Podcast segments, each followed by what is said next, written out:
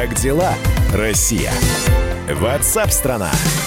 Итак, друзья, мы продолжаем прямой эфир. И сразу небольшое сообщение, что никуда не переключайтесь после того, как программа WhatsApp страна завершится на сегодня, потому что в 2 часа дня вас ждет э, встреча в программе «Спорт без короны». И там э, с Константином Тереховым, с ведущим этой программы, будет сам Вячеслав Фетисов. Э, и у вас будет возможность Вячеславу Фетисову задать вопросы. Так что готовьте свои вопросы. Ну и э, если у вас есть какие-то комментарии по тем темам, которые мы обсуждаем в прямом эфире. Есть телефон прямого эфира 8 800 200 ровно 9702. И, конечно, мы ждем ваших текстовых и голосовых сообщений. Мы ждем ваших голосовых сообщений. Записывайте в WhatsApp и других мессенджерах мнения, вопросы, наблюдения. Всем вашим аудиопосланиям найдется место в нашем эфире. Телефон 8 967 200 ровно 9702. Ну вот одна из самых обсуждаемых тем за последние несколько э, суток, несколько часов, это о том, что, дескать, статистика, которая появляется в России по выявленным э, больным коронавирусными инфекциями, по летальным случаям, она нереальная. Э, приходится делать заявление э, высшим э, людям во власти, в частности, глава Министерства иностранных дел Сергей Лавров заявил, что российские власти не скрывают реальную статистику по коронавирусу. Глава МИДа в интервью РБК отметил, что материалы издания Нью-Йорк Таймс и Financial Times, в которых говорилось о резком росте летальности и смертности в России во время эпидемии, возмутительны. Российские власти будут последними из тех, кто хотел бы бы скрывать, скрывать правду. Это не шутки, это жизни людей, и играть э, с этими жизнями, я считаю, возмутительно. Так же, как возмутительно э, пытаться использовать эту ситуацию для очернения той или иной страны. Вот вы знаете историю с заголовком Блумберга, который подхватил вот эти вот публикации Нью-Йорк Таймс, э, вернее, Financial Times и кто там, Нью-Йорк Таймс, да, и заголовки написал, что э, нет ответа на вопрос, почему коронавирус не убил больше русских. Да, этот заголовок сейчас э, так наделал шума в интернете. Также у главы МИДа Сергея Лаврова спросили о том, поддержит ли Москва идею расследования того, как все начиналось и кто виноват. Я не стал бы называть это расследованием.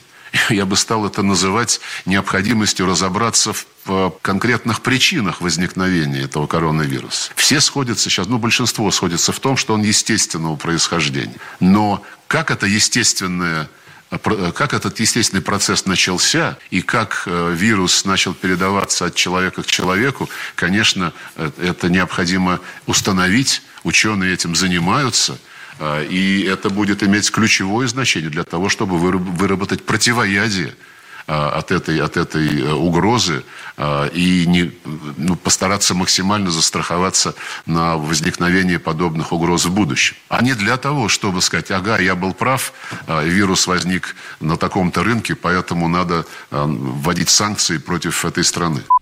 Ну, так как это глава Министерства иностранных дел, конечно, там внимание туризму особо, и вопросы про туризм также задавали Сергею Лаврову, который рассказал о том, что даже после окончания эпидемии у людей не будет такой свободы, какой она была раньше. Причем это не только про Россию, это про весь мир. Даже когда все ограничения будут сняты и все вакцины будут одобрены, и уже будет, будет введено а, в правила повсеместно а, проведение вакцинации, мы будем жить э, с этой болезнью так же, как с другими эпидемиологическими заболеваниями, от которых давно придумана вакцина. Тем не менее, а, большинство экспертов сходятся в том, что такой абсолютной свободной системы общения положения, которое существовало до сих пор, уже не будет. И что перестраховочные меры будут предприниматься и на транспорте. Э, то, как планируют э, начинать работу аэропортов, вы знаете. Э, как планируют обеспечивать биологическую безопасность внутри самолетов, внутри поездов, автомобилей, ресторанов. Об этом сейчас много говорят. Я не думаю, что будет признано целесообразным какие-то очень жесткие меры предосторожности, меры перестраховки вводить, но э, все равно такой свободы, которая существовала до сих пор, я не ожидаю. Будут какие-то э, меры, которые основаны на выводах из нынешней ситуации. И в туристической среде сейчас, обсуждая все возможные меры, э, возможные послабления, и как после этих ослаблений будет развиваться туризм, внутренний, внешний, в общем-то, нет одного Э, какого-то единого решения, нету согласия. То, что мы будем жить теперь по-новому, говорят абсолютно все представители туристической отрасли. Но вот, а вообще в этом году хоть что-нибудь будет возобновлено, ну хотя бы внутренний туризм. На прямой связи со студией президент Российского союза туриндустрии Сергей Шпилько. Сергей Павлович, приветствую, здравствуйте.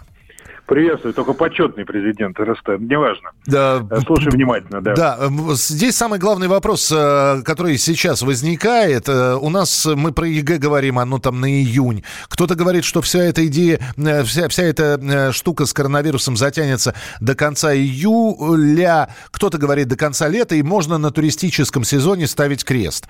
Вот вы как оптимист плюсик все-таки видите или крестик? Ну, вопрос открытый. Нас, у нас вселяет оптимизм то, что губернатор Краснодарского края э, Кондратьев э, объявил э, о открытии значит, санаториев, ну, вообще курорта, курортов края с 1 июня.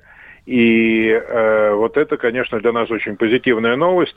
Роспотребнадзор разработал рекомендации, например, в частности для санаториев, э, по каким, ну, как, каким правилам следовать при открытии, чтобы предотвратить распространение, завоз распространения коронавируса.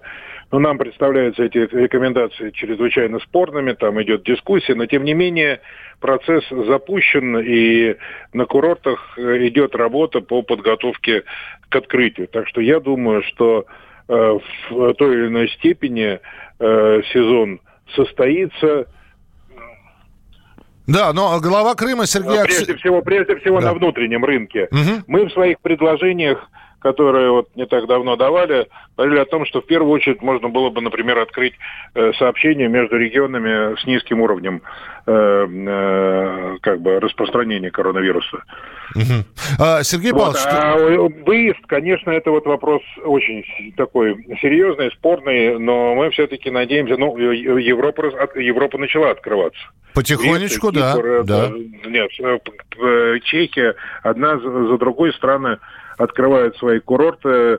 Все занимаются тем, что вводят какие-то дополнительные меры предосторожности и правильно делают. Э, вот, но когда речь идет о том, что э, значит, не будет той свободы, ну, не будет той свободы в том смысле, что будут применяться, приниматься дополнительные меры безопасности э, в плане санитарной санитарно-эпидемиологической, но это нормально, это, так сказать, э, постепенно они будут э, выстроены таким образом, что не будут мешать туристам, но зато будут обеспечивать их большую безопасность. Сергей Павлович, а можно открыть все вообще, но а вам, э, вы, вы же наблюдаете за спросом, а люди-то, даже с открытыми границами, вы считаете, будут ездить на отдых или некоторые э, все-таки пересидят? Вопрос понятный. Значит, смотрите, со времен первобытного общественного строя люди все равно ездили, да, и в древние миры, и в средние века, и после э, событий не, ну, неизмеримо более ужасных, чем э, нынешняя эпидемия. Поэтому люди, конечно, будут ехать, существует большая потребность отложенная в поездках. Ну, они будут просто соблюдать, да, они, наверное, больше будут ездить на автомобилях, то есть здесь автотуризму надо больше уделять внимание, там они будут э, больше внимания уделять там э, медицинским сервису в странах, куда они едут, страховки, надеюсь, больше будут об этом думать и так далее. Но ездить они, несомненно, будут. Что же касается денег, насколько вот платежеспособный спрос будет, конечно, кризис очень подорвет, э, ну, скажем, очень, так сказать, ударит по карманам россиян. Угу. Э, вот, и поэтому какая-то часть населения, которая может себе позволить, она э, с удовольствием начнет ездить, да, соблюдая меры предосторожности, кто-то сразу, кто-то, э, ну, не так, э, ну, с опаской Вот, а какая-то часть позволить себе этого не сможет.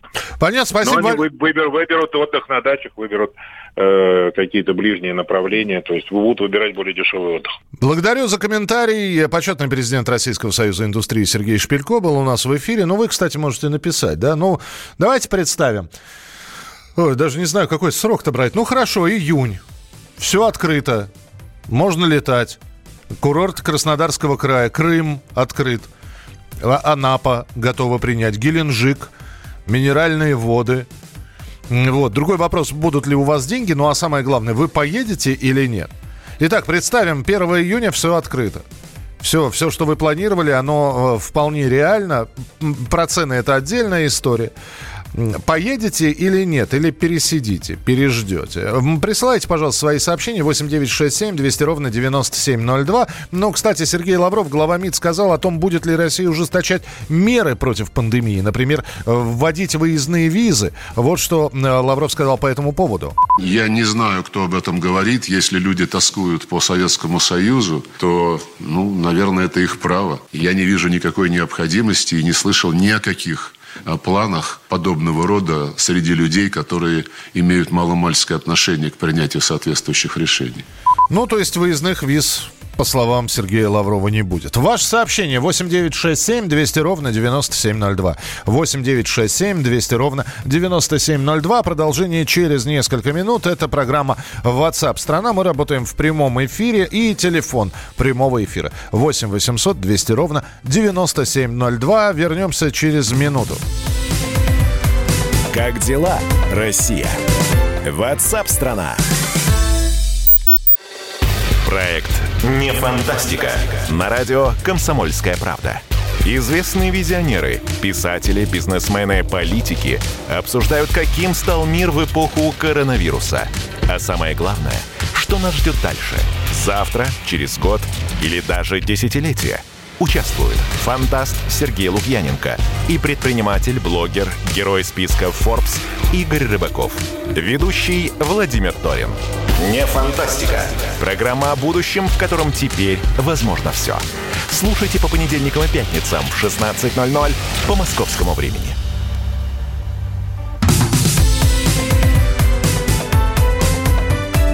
Как дела, Россия? Ватсап-страна! страна Итак, продолжается прямой эфир. Ваше сообщение 8967 200 ровно 9702. Я напоминаю, что мы ждем не только э, ваши текстовые сообщения, но и то, что вы можете э, наговорить голосом, прислать нам. Э, вот одно из сообщений из Ростовской области от работника скорой помощи. Добрый день. Ростовская область, скорая помощь не получает президентских помощей. Не знаем почему. Может, поможете чем? А, знаете, чем могу помочь? Э, новостью, которая э, в 11 часов 40 минут, то есть полтора часа назад, чуть больше, на, появилась на информационных лентах. Михаил Мишустин поручил создать на портале госуслуг Запомнили, да? Портал госуслуг. Раздел, где медики могут сообщать о проблемах с дополнительными выплатами за, э, значит, свою работу. Это будет специально сделано для медицинских работников. Ну, я думаю, раз премьер сказал это думаю, что к началу недели уже точно появится на портале госуслуг, поэтому дорогой наш слушатель, который прислал сообщение, попробуйте обратиться туда и написать. Э, я думаю, что вы сможете написать и четко рассказать, что за подстанция скорой помощи, почему не платят, сколько должны были заплатить, сколько пообещали. Вот, и надеемся, что ваша проблема будет решена. Как дела, Россия? Ватсап-страна! Ну, а сейчас такое предупреждение. Уберите детей от радиоприемников. Потому что, ну, сейчас будет такой, он информационный, но, тем не менее, шок-контент. И, может быть, детям это слушать не а, обязательно. Женское обрезание. Дикий средневековый обряд, и он до сих пор для тех, кто не знает, живет в некоторых регионах нашей страны. Но, как оказалось, в Ингушетии такое с детьми делают почти открыто в платных медицинских центрах за 2000 рублей. Врач одной из клиник региона предстала сейчас перед судом после операции девятилетней девочки. Обрезание ребенку сделали по желанию отца, а мать об этом не знала. На прямой связи со студией специальный корреспондент «Комсомольской правды» Дина Карпицкая, которая разбиралась в этой истории. Дорогая редакция. Дин, привет. Я, Привет. Я, я в легком шоке, потому что я читал, конечно, про африканские племена, но я не думал, что у нас это все. Ой, Миш, это сложная история, и мне тоже психологически она тяжело далась, тем более, если рассказывать ее с самого начала, то там еще более все жутко. Отец и мать этой девочки не живут вместе. Дочь видела своего отца буквально два раза в жизни. И вот прошлым летом он стал, значит, очень активно звонить. Э, Мать живет в Чечне, отец в Ингушетии, соседней республики, там три часа на маршрутке между друг другом, да. И вот он стал активно звонить и говорит, пусть дети приедут ко мне, там еще брат есть, пусть они едут, приедут ко мне. В общем, всячески их там зазывал. Девочка обрадовалась, что папа про нее вспомнил, приехала. Но пробыла она у папы ровно одну ночь, потому что следующим утром э, ее мачеха, вторая жена этого папы, отвела за руку вот в такой платный медцентр. И там, значит, э, то есть ты понимаешь, да, что ребенок был без официальных представителей, без отца и матери. Отец вообще не вписан в графу, а, то есть его как бы вообще нету физи- э, формально. Но тем не менее... Ну, уда- види- видимо, удалось договориться, да. Они девочку, значит, там силой положили на кушетку, сделали вот это вот все безобразие. Потом, не наложив никаких повязок, врач ее отправила домой. Папа тут же посадил вместе с братом в маршрутку. И опять три часа по жаре она без всяких повязок, без бинтов, э, в шоке ехала к маме. Когда девочка приехала к маме, в Чечню, в Грозный, у нее случилась истерика дикая. Они там уже побежали по врачам ну, всячески, ну, помогали, в общем, как-то это все пережить. После этого началась вот эта история судебная. А, подожди, они живут в Грозном, а, а эту опера- Отец операцию, а да. операцию сделали в Ингушете. Ясно. в Мгм. Ингушетии. А, Ну, папа ингуш, мама чеченка. Мгм. Вот э, папа из каких-то там э, религиозных мини-сообществ, где вот это обрезание вообще до сих пор практикуется очень активно. А это Поэтому, как-то связано сейчас- с религией, я прошу да, прощения? это религиозная история. Мгм. В общем, там долго не могли завести уголовное дело. Мама ходила в Следственный комитет в Ингушетии, и в Чечне. В Чечне завели, сделали экспертизу медицинскую. А Экспертиза все подтвердила, что действительно ритуальный был обряд. Но сейчас врач, которая предстала перед судом за нанесение легкого вреда здоровью, утверждает, что она просто провела медицинскую манипуляцию, немножко надрезала там, где было это нужно по медицинским показаниям. То, что она не взяла ни один анализ, то, что у нее не было разрешения, подписанного от родителей на проведение манипуляций. И вообще, как выяснилось, этот врач-стоматолог, а не гинеколог. В общем, какая-то дичь просто дикая. То есть, И, минуту, э, операцию делал стоматолог. Да. Кошмар какой. Ой, в общем, если честно, честно говоря, если бы не этот карантин, я бы поехала туда, в Ингушетию, потому что, как сейчас выясняется, и как, в принципе, я и догадывалась, таких историй там ни одна, ни две. И вот, в частности, в этой клинике, которая находится в центре Магаса, там э, в открытую в прайсе висит э, цена женское обрезание 2000 рублей, пожалуйста. И, ну, я не знаю, мне кажется, конечно, тут нужно как-то на законодательном уровне уже этот вопрос решать и вводить какие-то дополнительные, наверное, ответственности уголовные и врачам, и родителям, которые вот на такое идут.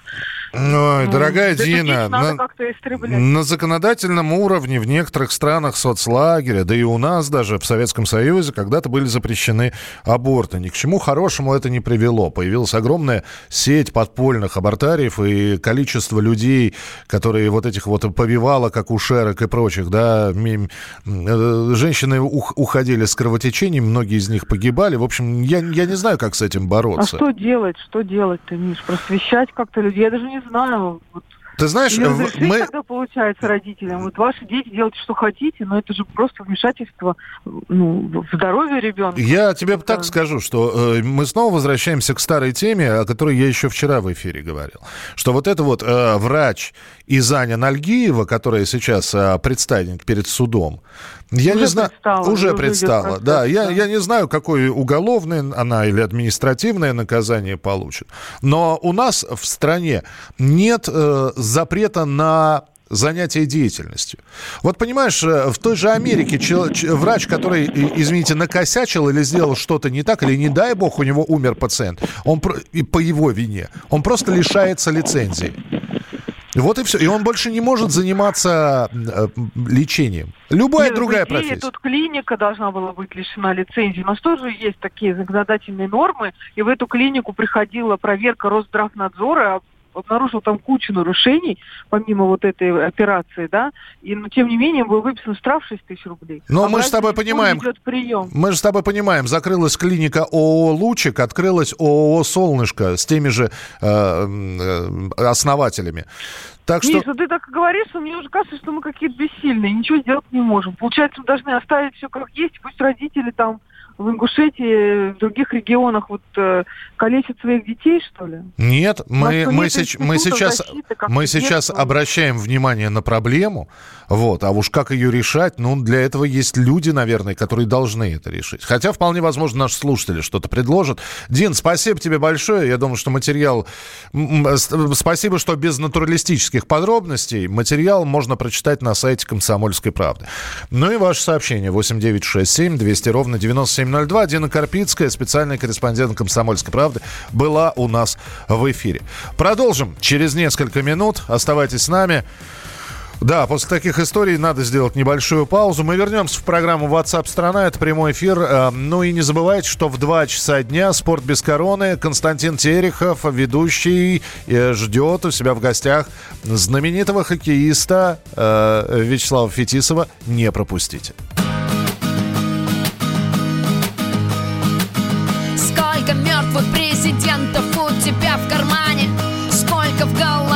Голове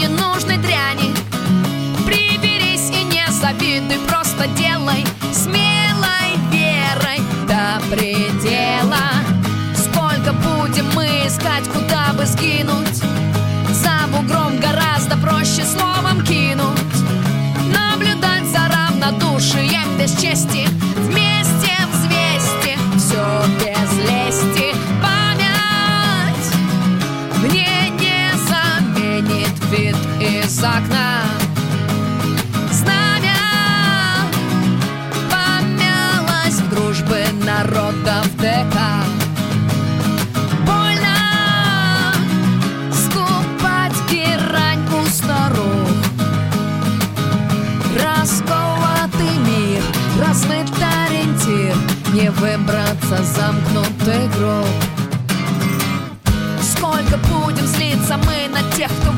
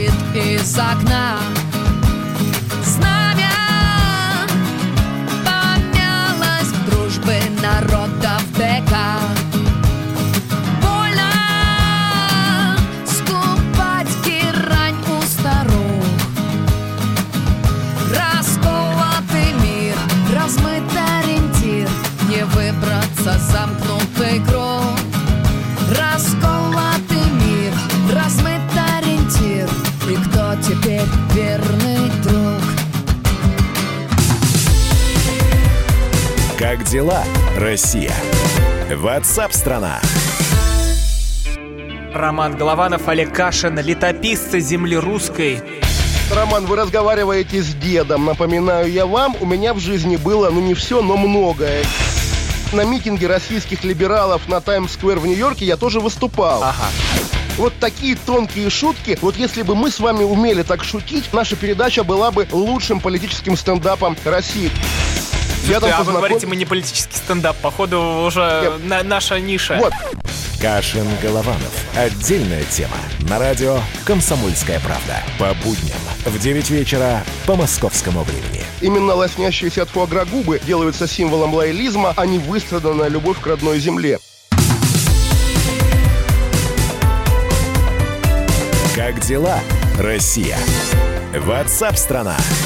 Продолжается прямой эфир. Спасибо, что присылаете свои сообщения, не только текстовые, но и аудио сообщения. Ранее мы давали как раз одно из сообщений от слушателя, что в семье не дают пособие на ребенка только потому, что у мамы нет российского гражданства. У папы есть ребенок с российским гражданством, а у матери нет. И вот еще одно сообщение от того же слушателя. Еще раз здравствуйте. Мы по этому поводу писали даже президенту, написали, что вот пособие как бы предназначается для ребенка, а нам отказывают из-за этой причины. Ну, они сказали, нет, только матери дается.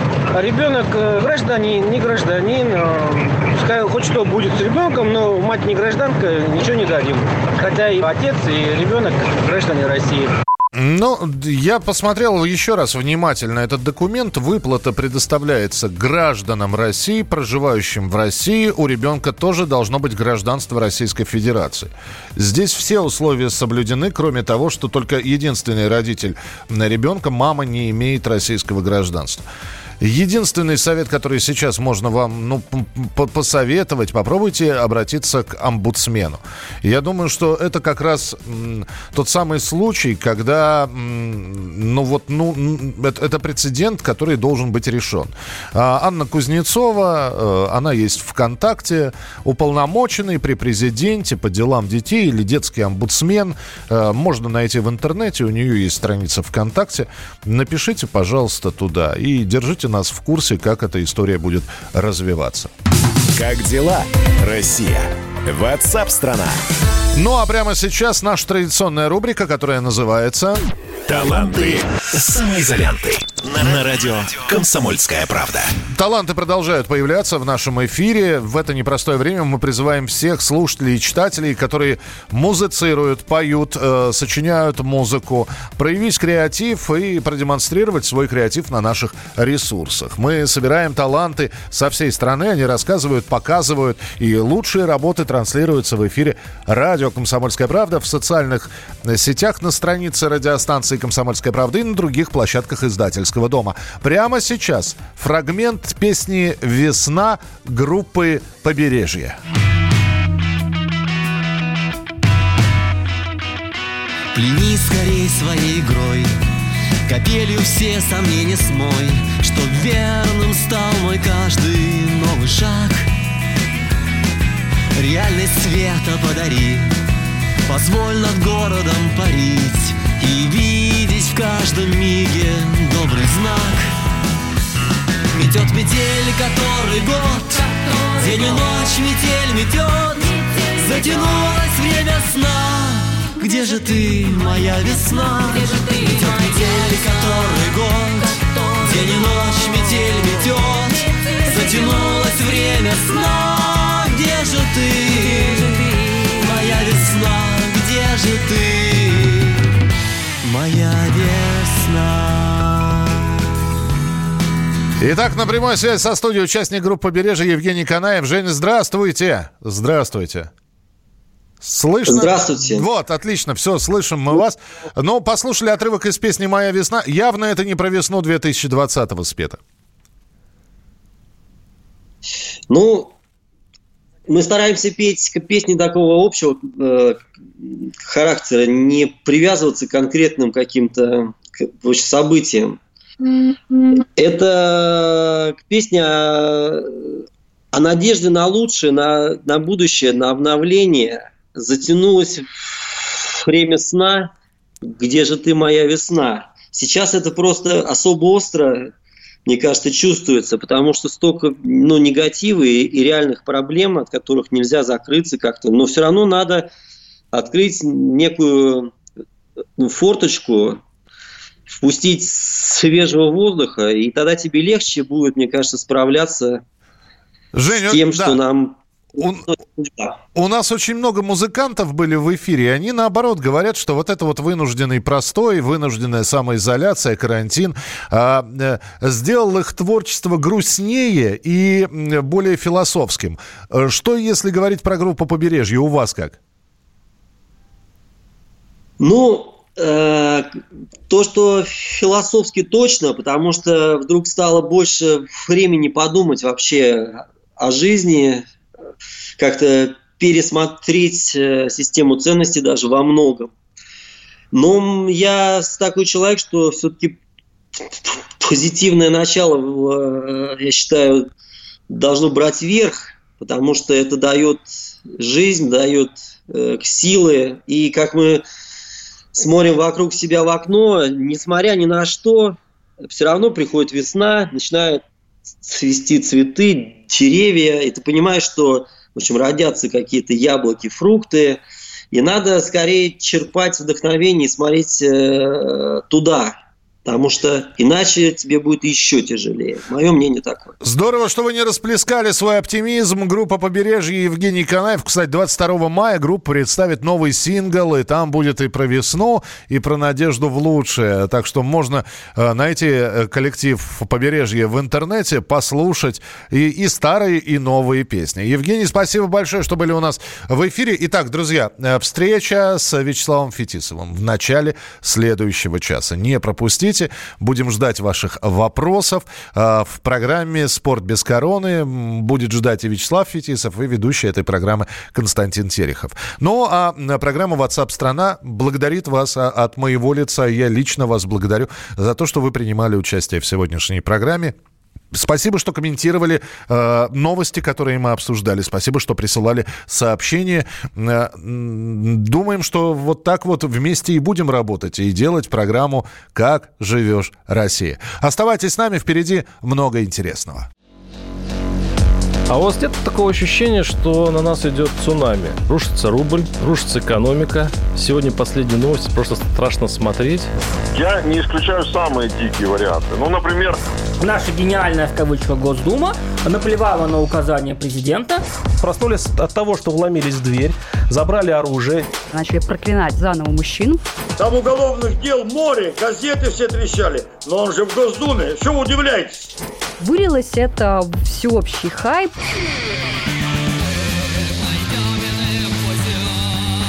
Человек против бюрократии. Программа Владимира Варсовина. Гражданская оборона. На радио «Комсомольская правда». Каждую среду в 16.00 по Москве.